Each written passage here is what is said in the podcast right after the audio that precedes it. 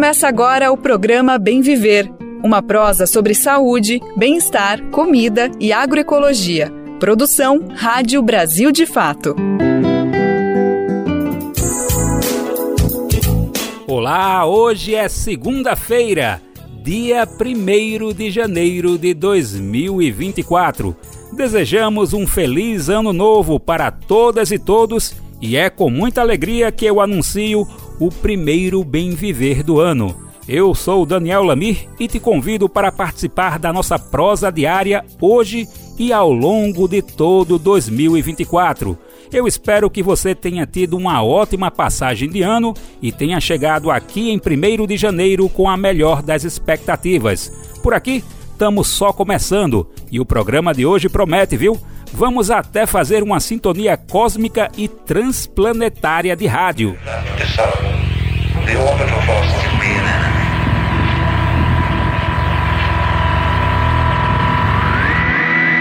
A luz é forte sem gravidade, é diferente o chão.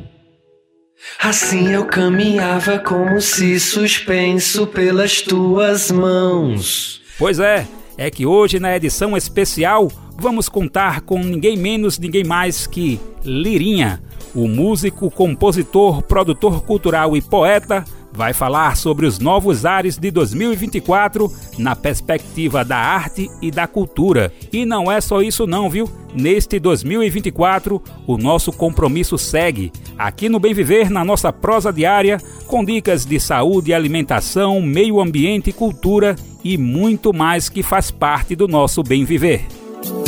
Bom, e a gente está no ar com o Bem Viver de segunda a sexta-feira, sempre às 11 horas da manhã na Rádio Brasil Atual 98,9 FM na Grande São Paulo e também pela nossa rádio web no site radio.brasildefato.com.br que você pode ouvir em qualquer lugar do mundo.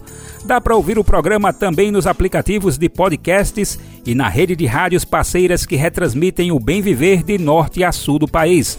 Já são mais de 100 emissoras cadastradas. E faça parte dessa rede também, viu? Para saber como, vai no radio.brasildefato.com.br e acessa como ser uma rádio parceira. Aliás, manda seu recado aqui para o Bem Viver também, viu? Nós queremos você participando ativamente dessa prosa que não acaba aqui no rádio. Nosso e-mail é radio@brasildefato.com.br. Você também pode deixar o seu recado no WhatsApp no número DDD 11 95691 6046. Brasil de Fato 20 anos. Apoie e lute. E vamos começar o ano no Bem Viver destacando uma conversa muito especial. É que a repórter Marina Duarte de Souza bate um papo com o músico Lirinha. O cantor do Cordel do Fogo Encantado lançou no ano passado, em 2023, seu terceiro disco solo. Estamos falando da rádio cósmica e interplanetária Make Has Fun a conversa tá muito boa e adentra outros assuntos além do disco mais recente. Ela segue também as expectativas para este ano de 2024 e as condições para o desenvolvimento da arte e da cultura no Brasil. E aí, bora ouvir? Estamos no final de 2023, um ano cheio, intenso e também de retomada de diversos aspectos que nós tínhamos perdido enquanto sociedade brasileira entre eles a valorização da arte, da cultura e mais do que isso, o amor e a esperança. Por isso estamos aqui hoje, nesse dia 1 de janeiro, batendo um papo com José Paz de Lira, o Lirinha, poeta, compositor e escritor pernambucano, uma das vozes da banda Cordel de Fogo Cantado. Lirinha, obrigada por estar aqui com a gente e aceitar o nosso convite. Eu que agradeço, fico muito feliz com o convite e com essa, esse, esse momento juntos, conversando, entendendo junto todas essas, essas coisas da nossa existência, do nosso mundo. Lirinha, no ano de 2023 que passou agora, como foi para você esse ano? O que, que você está esperando aí para esse ano novo que está chegando hoje? Estou aceso nesse novo ano, não é? Com, com o fogo da, da esperança de tudo, de todo, de tudo que, que projetamos, as nossas lutas, a história de reconstrução que foi 2023, não é para todos nós e entendo como 2023 como uma retomada de, de ações, de objetivos coletivos, principalmente. E acredito que 2024 acontecerá, acontecerão as colheitas, colheitas dessa, dessa de tudo que, que vivenciamos em 2023. E esse ano de 2023 você lançou um álbum, né? Terceiro álbum que você lança na carreira, na sua carreira solo, que é o Sim. Make Has Fun. Eu falei certo? Falou hum. certíssimo. Então, arrasei. Make Has Fun. É. Ele mistura poesia e música instrumental. Queria que a gente ouvisse um pouquinho, para quem não ouviu ainda, e também para quem já ouviu, ouvir mais um pouquinho. O bola, o bola, o bola lá. O bola, o bola, o bola lá. Vai ligeira, vem maneira, vai por mim. Onde balança a esperança, eterna dança, jogo sem fim. Canta é o corpo, hey.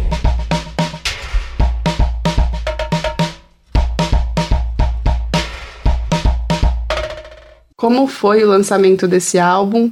E é isso que você também trouxe na primeira resposta, dessa, nesse momento de retomada do Brasil, uhum. né? Retomada, por exemplo, do próprio Ministério da Cultura, né? Que foi extinto uhum. e agora a gente retomou. Como que foi o lançamento desse álbum diante desse contexto todo que o Brasil estava vivendo? Ah, esse álbum foi diferente de tudo que eu já fiz. Mas o, a ideia era isso mesmo, ele ser diferente mesmo. Eu queria ir no, nos lugares que ainda não tinha ido, estava desejando e mesmo nos limites artísticos, não é? nas, nas possibilidades que eu tinha como criador e fiz um trabalho na fronteira entre poesia e música de uma forma mais radical. Então trouxe mais o canto falado, é, a música é quase uma paisagem sonora, é muito influenciado pelo universo da rádio. Inclusive o Make Rasfan, esse nome é um nome inventado, né? esse nome não existe.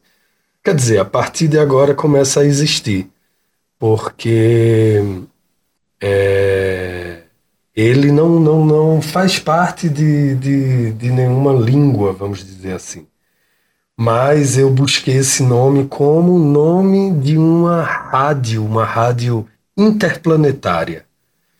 E aí fiquei procurando que nome vai ser essa rádio e tentei construir algo mais ligado à sonoridade da palavra, sabe?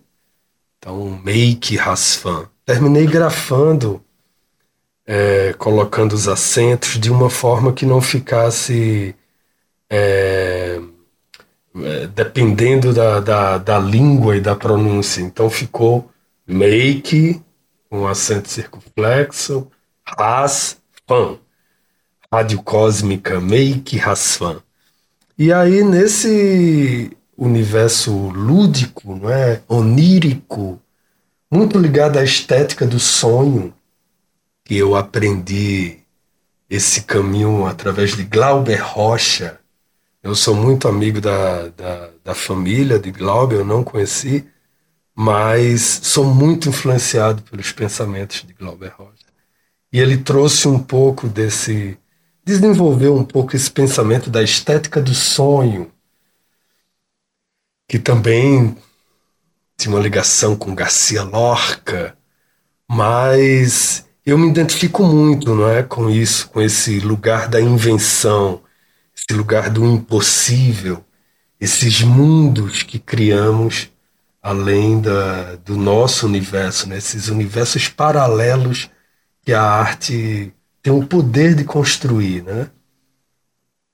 Então eu é, criei esse cenário de uma rádio interplanetária para poder trabalhar o corpo da voz, o grão da voz, as paisagens sonoras, né?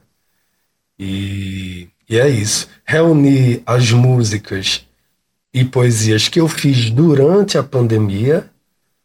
Inclusive faço uma, é, gravei uma música que compus para a inauguração do campo Dr. Sócrates na Escola Nacional da Escola Floresta de Guararema. Uhum.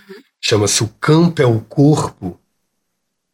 Coisas que eu aprendi, né, na minha vivência na luta também, nas nossas, nas nossas conversas, que o campo é o corpo.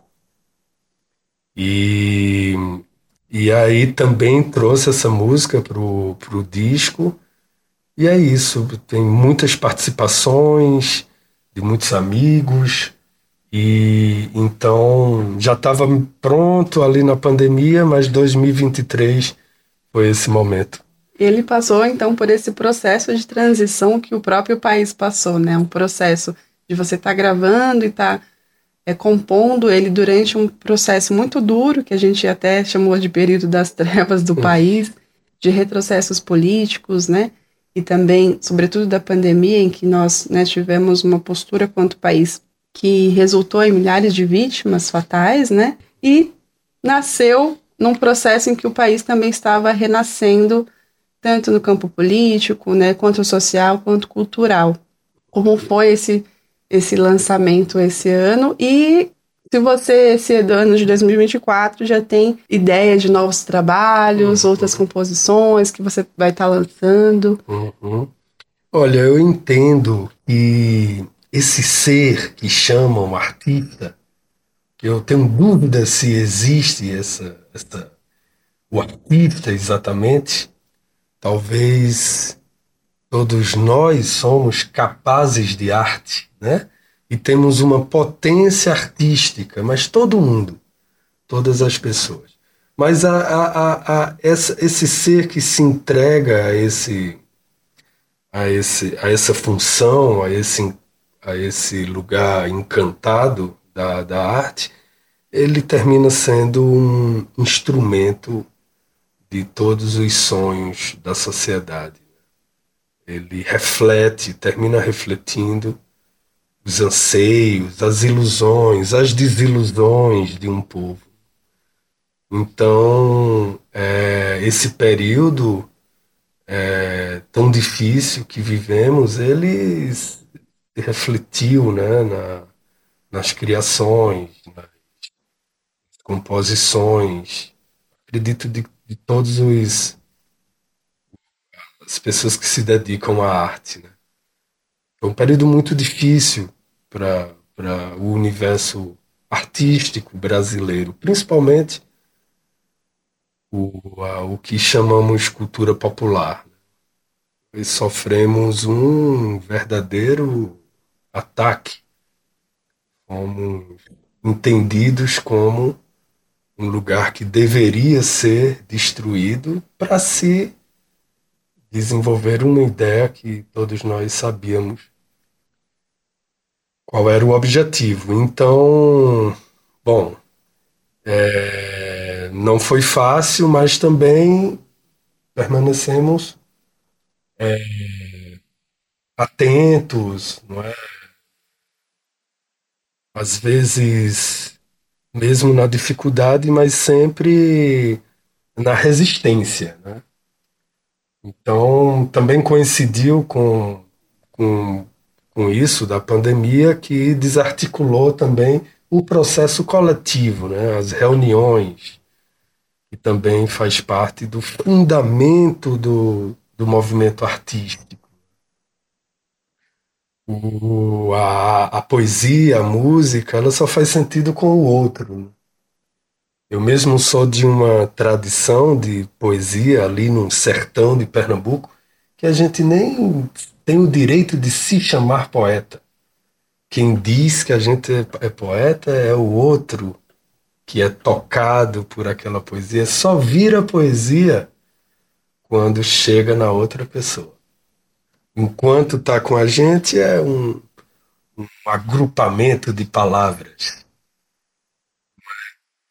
de ideias e tal, mas ela só cria esse efeito de poesia quando a mensagem é, é, é atingida, né? quando chega na, na outra pessoa. Então, também vivemos essa delicadeza da, de, do, do, isolamento, mas, bom, é, sinto agora uma retomada e sinto também que estamos fortalecidos nesse, nesse processo todo. É... E mais experientes, mais experientes dos, dos perigos e mais atentos também. Assim a gente espera, né? Você falou do poder da arte, né, de encantar, né? A cultura é um, é um instrumento, né, que tem essa capacidade de salvar vidas e ecoar vozes. Queria que você falasse na tua visão quais são os principais desafios para a cultura ser fortalecida nesse sentido no Brasil como uma política pública que pode encantar e realizar sonhos, como você trouxe. Olha, a, o movimento cultural de um, de um povo, é? as manifestações culturais, a criação artística de um povo, elas é, é muito importante na, é, na transformação de uma sociedade. Por quê? Na minha visão, é, a arte ela cria mundos, ela imagina novas coisas, né? As coisas só podem ser depois que foram pensadas, imaginadas. É, e então a arte experimenta as possibilidades, cria novos mundos, novas possibilidades. Então, se, se a gente observar, por exemplo, a arte brasileira, a manifestação artística brasileira, ela já traz todos os elementos que compõem é, a nossa sociedade, é, os elementos diversos, não é? as diferenças, a, a, as, as diferenças culturais de, de voz, de sotaque. Então, no momento em que entendemos a importância disso e cuidamos de uma forma que também é destinado políticas públicas, não é, é destinado atenção e investimentos nessa área, é, com certeza muitas respostas para dificuldades que temos na nossa sociedade são respondidas, né? são experimentadas também. É, então, eu acredito nessa importância. Inclusive, eu acho que essa importância ficou mais evidente com os ataques que sofremos. Os artistas foram escolhidos dentro de outras, de outros é, inimigos, né? inimigos como é, um ponto, um alvo a ser constantemente atingido. E isso, isso é revelador da importância de uma sociedade mais justa ser construída também através das experiências artísticas. Ei, filha do vento, tua voz é ilusão. Aqui nas tocas só toca você. Sei do gravador, nunca cai de sua mão. E o que falei depois vai dizer. Não há palavra que deixa de ser liberdade.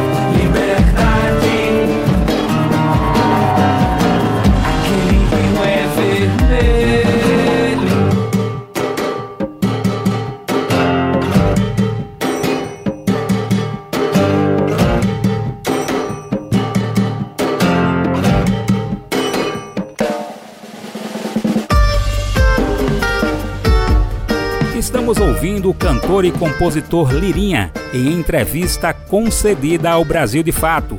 Além da carreira solo, Lirinha faz parte do Cordel do Fogo Encantado.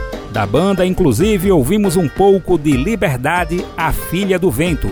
Daqui a pouco a gente escuta a segunda parte dessa conversa com a repórter Marina Duarte de Souza. Brasil de Fato Uma visão popular do Brasil e do mundo. Leia e ouça as informações que mais interessam no seu dia: política, economia, direitos humanos, cotidiano, saúde e cultura tratados com pluralidade e diversidade. Jornalistas, articulistas e movimentos populares reunidos em um só veículo. Esse é o Brasil de Fato. Conteúdos em texto, áudio e vídeo que informam e contribuem na luta por uma sociedade mais justa e fraterna. Quer ficar por dentro? Então acesse brasildefato.com.br. E no clima da conversa com Lirinha, que tal a gente conhecer uma das inspirações dele? Vamos até Arco Verde, no sertão pernambucano, para destacar o samba de coco. O repórter Pedro Estropaçolas conta um pouco das histórias de famílias que mantêm viva essa riqueza cultural.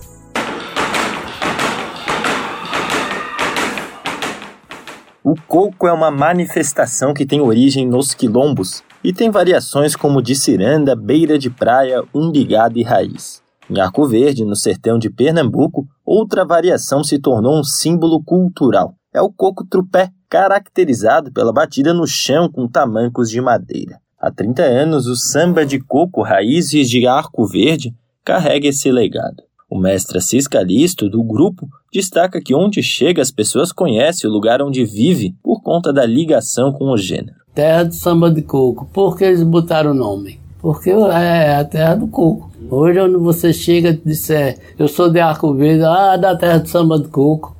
Mestre Assis Calisto também explica a origem do gênero. O coco, ele veio, veio né, uma herança dos escravos, né? Os escravos foi quem deixaram essa herança para eles vieram em navios, né? Que tinha os navios que trazia para São Paulo, para Recife, para o Rio, e foi espalhando esse pessoal e, e eles foram trabalhar em engenho, nesses cantos, e à noite eles faziam a dança. Agora não tinha nome de coco, né? O mestre Damião Caristo também conta um pouco dessa história do coco. Naquela época era mazuca. Eles faziam o quê? Eles iam fazer uma roda de coco, convidavam o pessoal. Aí eles mexiam o barro, mexiam o barro, né? Para apilar a casa. Aí eles espalhavam o barro, assim, né? como está aqui uma sala, espalhavam o barro todinho. Aí quando era de noite eles iam balançar para pisar o barro, para apilar, para ficar mesmo que nem um cimento, né? Durinho, bem pisado mesmo. Aí se chamava mazuca. Hoje é com o quê? Coco coco tupé, coco ciranda, coco da beira de praia e vários grupos de coco. As famílias Calixto, Gomes e Lopes foram responsáveis pelo resgate do samba de coco em Arco Verde. O grupo Samba de Coco Raízes de Arco Verde nasceu em 1992 no protagonismo de mestre Lula Calixto, que uniu as três famílias coquistas. A cantora e instrumentista Ilma Calisto lembra essa história. Em 92, quando ele resgatou, em 96, quando ele se reuniu para juntar o coco, então ele juntou as três famílias, que era Lopes, Gomes e Calixto.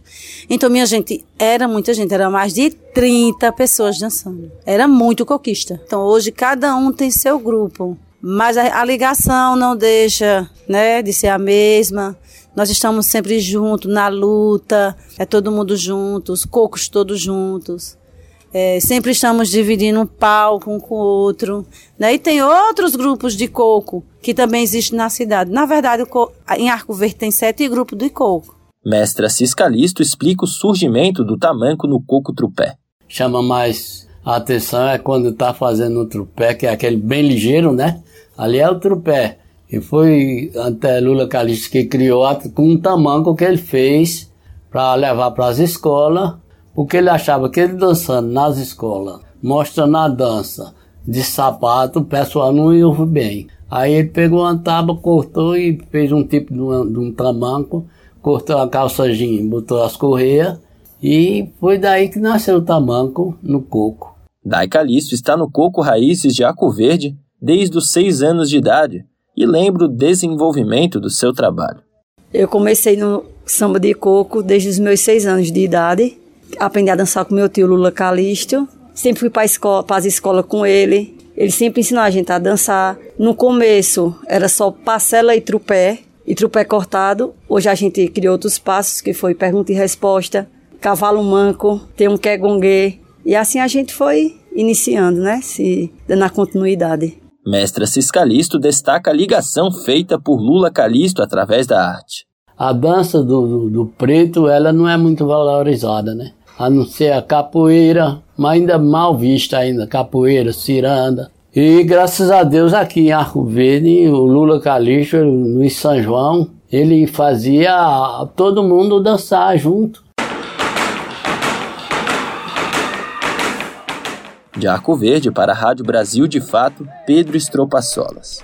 Bom, é muito bacana se entender o lugar político de mestres e mestras da cultura popular até porque a gente sabe, né, que ao longo de séculos muitos saberes delas e deles foram apropriados ou até expropriados. Quer dizer, muita gente que apenas explorou e não reconheceu ou não deu crédito merecido a quem está no lugar conhecido como cultura popular. Desde sua origem, o Cordel do Fogo Encantado traz referências da cultura popular agregando e reconhecendo sua presença. Um exemplo é a música Boi Luzeiro ou A Pega de Violento Vaidoso e Avoador. Vem rodar no meu terreiro, boi luzeiro.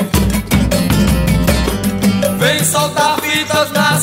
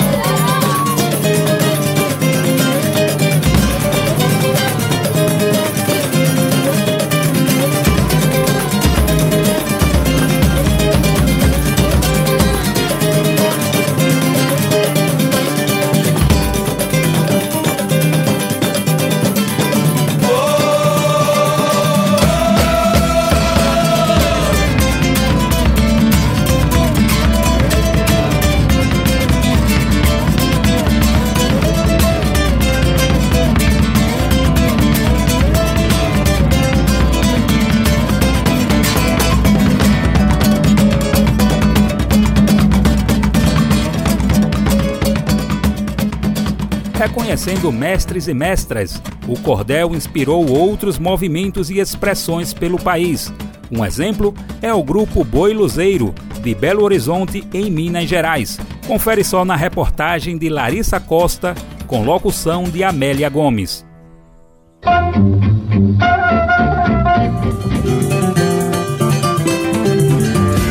Mosaico Cultural, uma produção Rádio Brasil de Fato. De Reis, Congado, Maracatu, Boi do Maranhão, Carimbó e Samba são ritmos presentes nas músicas do Boi Luzeiro.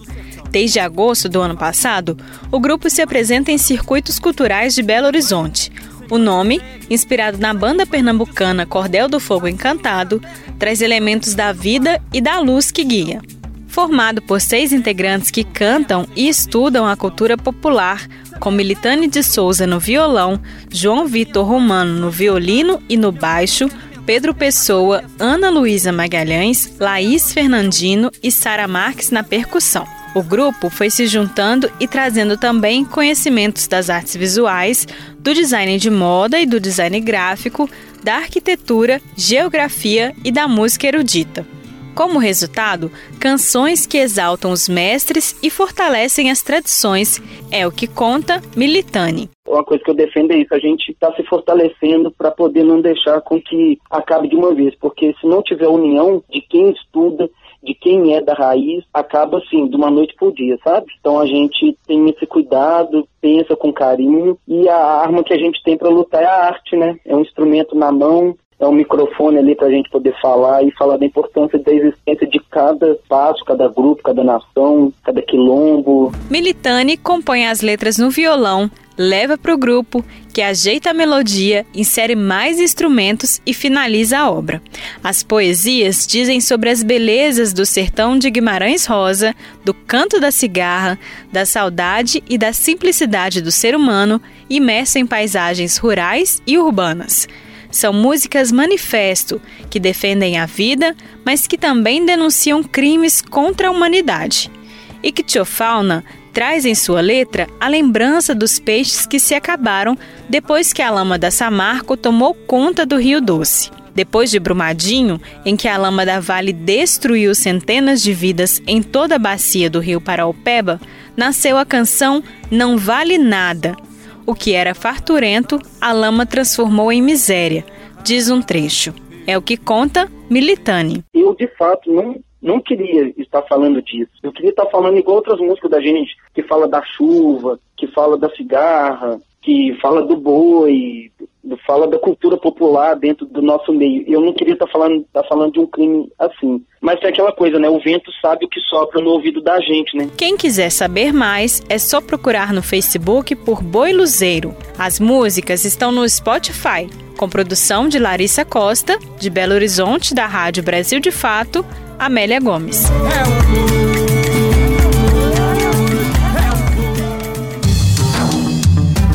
Você adora ler, ama livros e gostaria de entender melhor o nosso país? Imagine receber todo mês um kit com um livro e um dossiê que te ajuda a entender a nossa sociedade hoje, por um preço baixinho e com frete grátis para todo o Brasil. Este é o Clube do Livro da Expressão Popular. Para saber mais, acesse o site expressãopopular.com.br e escolha seu plano. Assine agora!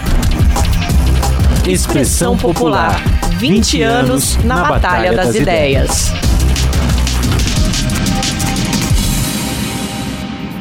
Bom, e como prometemos, vamos agora para a segunda parte da conversa com o músico e poeta Lirinha. Agora a pauta do papo com Marina Duarte de Souza são as políticas para o setor cultural e as expressões artísticas de Pernambuco. Você falou, juntando um pouco do que você falou e dessa construção de políticas públicas para a cultura, né? Você falou muito que 2024 é esse ano de colheita. Queria que você falasse, contasse para a gente o que, que você acha que pode ser mais implementado nesse governo atual, nesse governo federal, a partir do próprio Ministério da Cultura, que a gente pode colher e, inclusive, regar mais. E também colher profissionalmente, se você já tem alguma ideia do que você quer colher profissionalmente em relação de álbuns novos, seja com cordel, seja pessoalmente, mais shows e turnês por aí do Make Has Fun? Ou como que você tá já tem a sua listinha aí de 2024, se você pode Sim. compartilhar com a gente.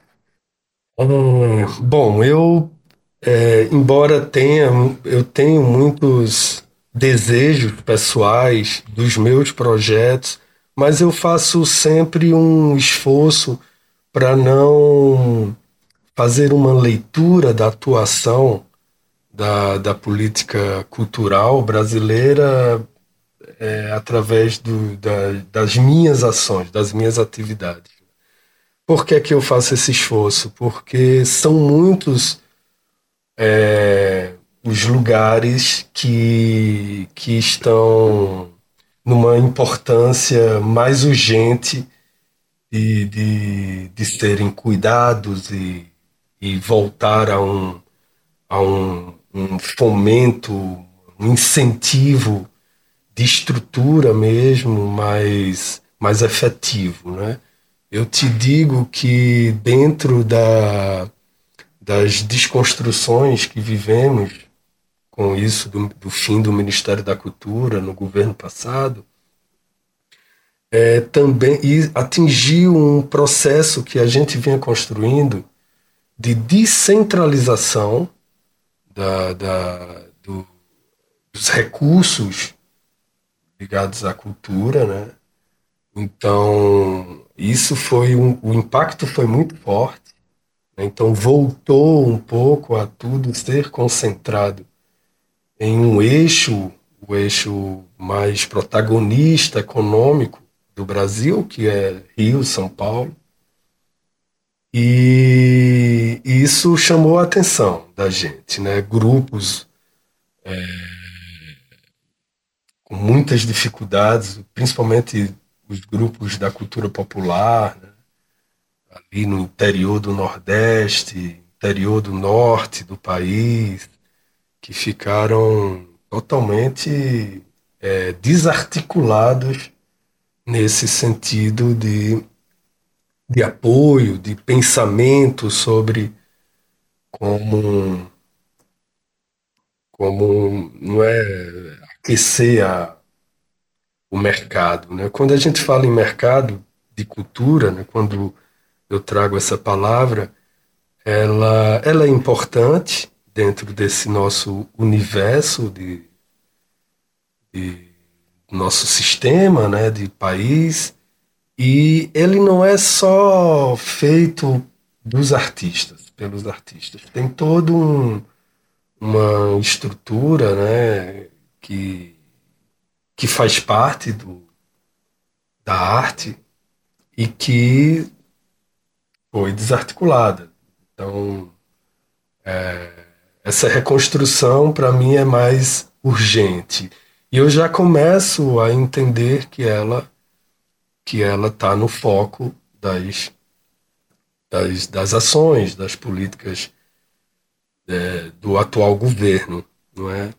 Mas é isso. Tem, a, eu sinto que tem uma coisa importante também que quando o ministério foi extinto, é, teve uma narrativa de que não era necessário que fosse um ministério, né? Então, uma defesa de que de que não precisaria para atuar no que era importante. Então, é importante também a gente entender o porquê, por que é importante um ministério. Então, acho que vai além de editais de cultura, né? que uma secretaria seria poderia administrar.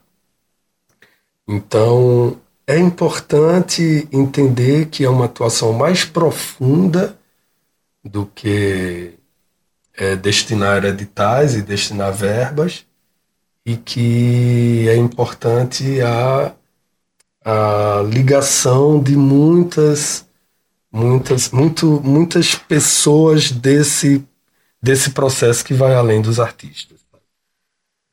Eu te digo sobre o, movimento da minha cidade, Arco Verde, que é o Samba de Coco.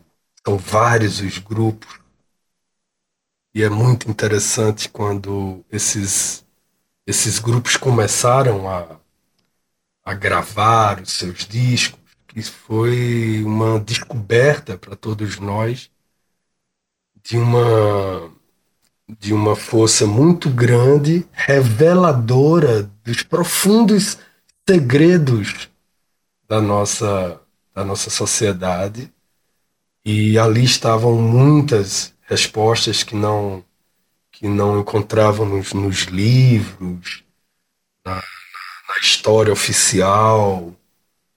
Então, muito revelador esse, esse momento, esse encontro com todo o repertório dessas famílias que fazem os grupos. Descobrimos até que é muito mais do que um gênero, um ritmo, uma poesia, que são muitas, é, são características diferentes de cada grupo, de cada família, tradições diferentes.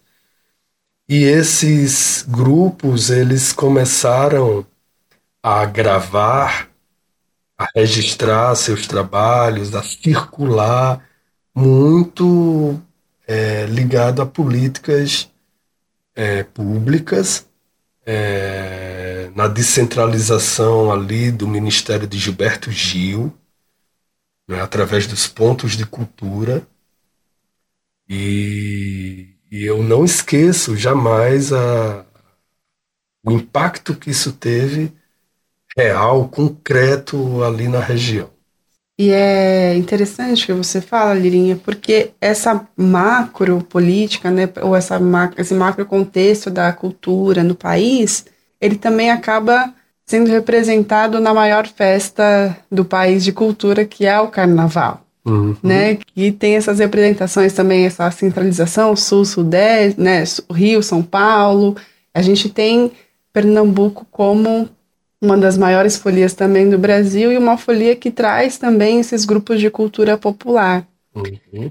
É, queria que você me falasse um pouco dessa representação do carnaval pernambucano e se, por exemplo, grupos como os cocos lá de Arco Verde, eles também são valorizados nessa época do ano, que é quando circula também economicamente mais dinheiro para a cultura, e provavelmente para esses mestres e mestras que é isso que você falou, são um patrimônio, né, tanto de Pernambuco como do país para a construção da nossa identidade. Uhum.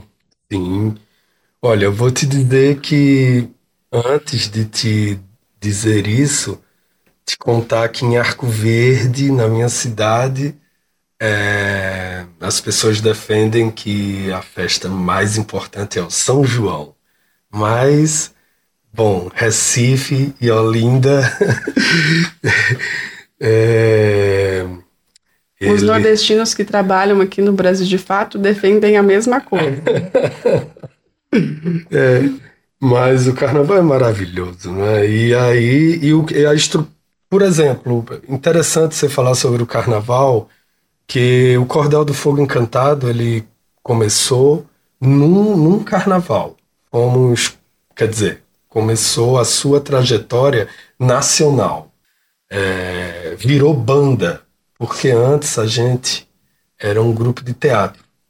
Teatro, poesia, música. Por isso esse nome tão grande, Cordel do Fogo Encantado, era o nome de um espetáculo. E, e aí a banda foi convidada por um festival de carnaval, é, um era um conceito que depois até virou o conceito do Carnaval de Recife, mas era muito desse festival, que era o Carnaval Multicultural.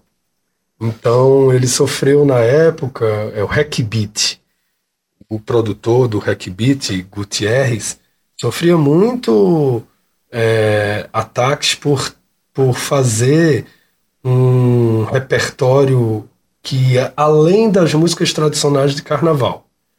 Mas era isso. Ia um coco, ia um cordel do fogo encantado, uma banda de rock. E virou até uma característica do carnaval de Recife. Essa, esses, essas diferentes músicas, né? De, é, esses diferentes sons, que é a cara do nosso país, né? E o carnaval vai além de, de uma música ou de um gênero musical. O carnaval é, é uma celebração né, de um povo. Então, é, e aí eu nunca esqueci isso, que, por exemplo, esse festival existia por causa de um movimento, que foi o movimento Mangue. Um movimento que teve seus grandes protagonistas, como o caso de Chico Sainz, né? maravilhoso Chico Sainz, é, tão importante para todos nós, mestre para todos nós, né? Uma vez um jornalista me disse que, que Chico Sainz, é, que ele deu um livro para Chico Sainz de Josué de Castro, esse importante pensador brasileiro que morreu no exílio, Josué de Castro, e aí ele disse: Ah, Chico só leu a orelha de Josué do livro, ele tentou criar uma espécie de crítica a Chico, uma displicência de Chico. Eu disse, foi mesmo, mas só a orelha. E ele disse: Ô Josué, eu nunca vi tamanha desgraça. Quanto mais miséria tem, mais urubu ameaça. Incrível nesse né, poeta. Imagina se tivesse lido o livro todo. Mas assim, o Josué de Castro, por exemplo, um pensador ali de Recife, que, que construiu a geografia da fome, né?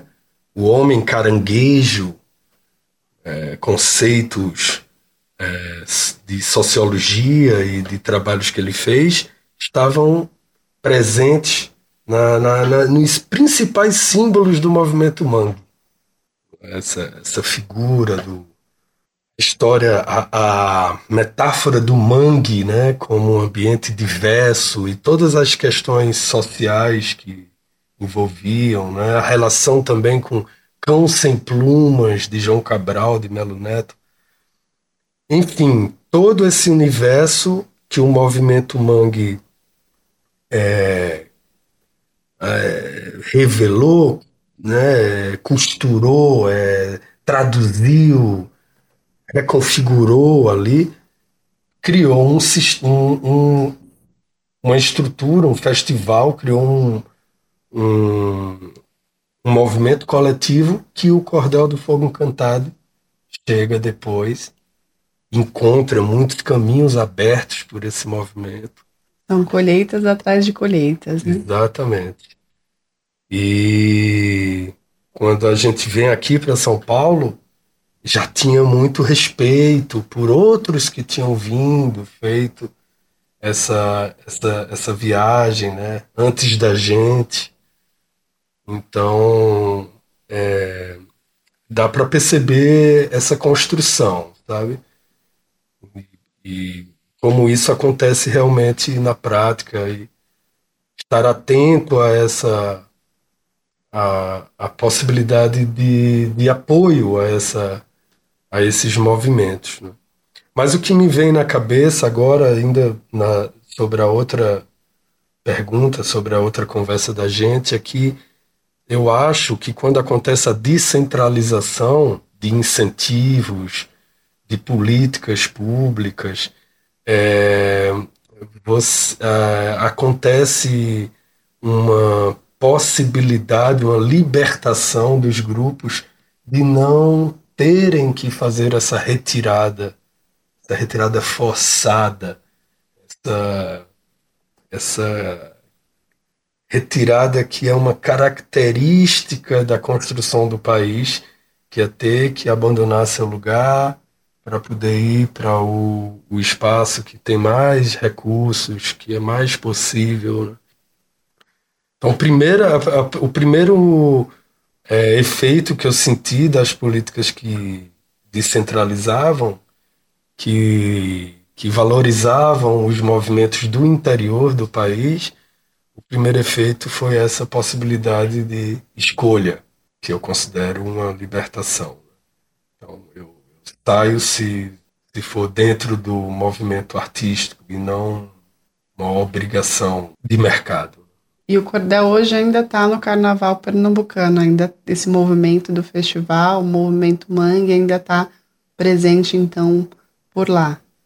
Tá, o carnaval de, de Recife, o carnaval de Olinda, ele é, é, é isso, ele tem essa força de, de refletir esses movimentos, tanto do interior, é, como uma música independente brasileira também vibra muito ali no, no carnaval. Talvez seja a grande força de daquele, daquele encontro ali seja essa, essa, essa efervescência da, da, da diferença, né? O que, o que é que você pode trazer de, de mais diferente? Bem, muito interessante aquele movimento. Bom, para a gente terminar, Lirin, queria que você. É, você falou muito sobre isso durante toda a nossa conversa, mas só para a gente terminar para cima e começar esse ano de 2024 sobre esse, de fato essa colheita, sobre essa esperança. Você acha que o amor, né, é capaz mesmo de a gente a gente está mesmo saiu fortalecido de tudo que a gente passou, que o amor é capaz de vencer a, a intolerância, o ódio, que ainda a gente, ainda de certa forma também deixou heranças, né? Se a gente consegue nesse ano também superar ainda mais a partir do amor, que é uma coisa que você traz tanto também no seu trabalho. Sim, eu é, fiquei mais é, ligado ainda à mística das coisas. Também aprendi isso nesses últimos tempos. A importância dos símbolos, a importância do. talvez de tudo que define o que é poesia. Aquilo que as palavras não conseguem explicar, o que vai além, né? as infinitas possibilidades do pensamento. Eu acho hoje que a mística do, do amor, da, da, do coletivo, do, do, da, do outro, do, do cuidar do outro, né? É, sai. Talvez foi a que mais floresceu, né? Agora nesses nesses últimos nesses últimos nesses últimos movimentos nossos. E é, é isso, eu eu entendo que que vamos sempre zelar por essa por essa mística. Bom, obrigada por estar aqui com a gente, por ter vindo aqui até o estúdio do Brasil de Fato. Feliz ano novo, né? Feliz 2024 para você, para todo mundo que nos acompanha. Feliz ano novo para todos nós e estaremos juntos mais um ano. A gente conversou com o cantor e compositor José Paz de Lira, o Lirinha, diretamente do estúdio da Rádio Brasil de Fato. De São Paulo, Marina Duarte de Souza.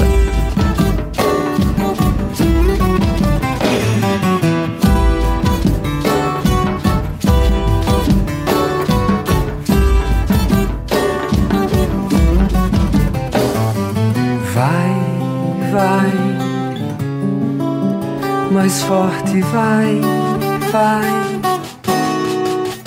No seu caminho pra cima deles, passarinho, deles, passarinho. Vai, vai, vai, mais longe vai, vai, vai. Mudar cima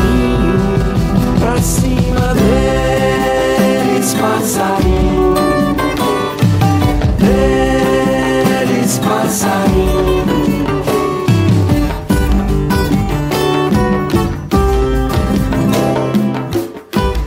E a gente encerra a edição de hoje ouvindo um pouco da música Pra Cima Deles, Passarinho ou Semente Brilhante. Música do disco Viagem ao Coração do Sol, do Cordel do Fogo Encantado. Sei que você, flor alada, de tanto existir, coisa amada, deixasse de ser. E agora passeia nos fios, pedra lançada na terra das cercas de arame. Sua dor é também dor do mundo, semente brilhante no ar. Plumas, flor brava, profundas arcas, pequena sombra no grande caminho pra cima deles, passarinho, passarinho.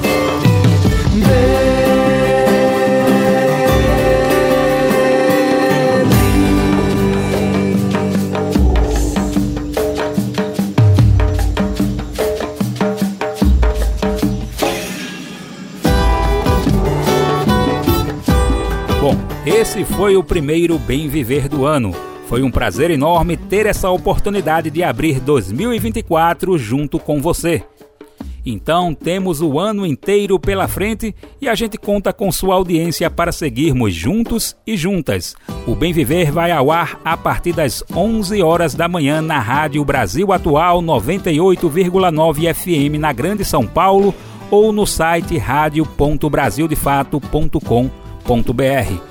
Lembrando que o Bem Viver vai ao ar em diversas rádios pelo país. São diversas emissoras que retransmitem o nosso programa e a lista completa você encontra no nosso site, na matéria de divulgação diária do programa. Por aqui, a gente reforça o agradecimento e confiança de se somar nessa nossa caminhada de debate e construção de uma sociedade alinhada ao conceito do bem viver. Muito obrigado por estarem com a gente. Vamos nessa que tem muito mais pela frente.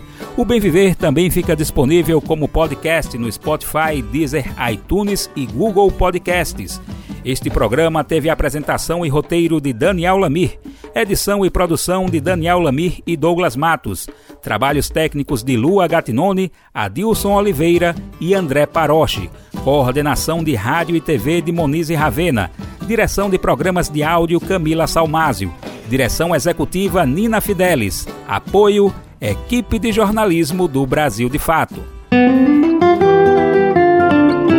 Você ouviu o programa Bem Viver, uma prosa sobre saúde, bem-estar, comida e agroecologia. Produção Rádio Brasil de Fato.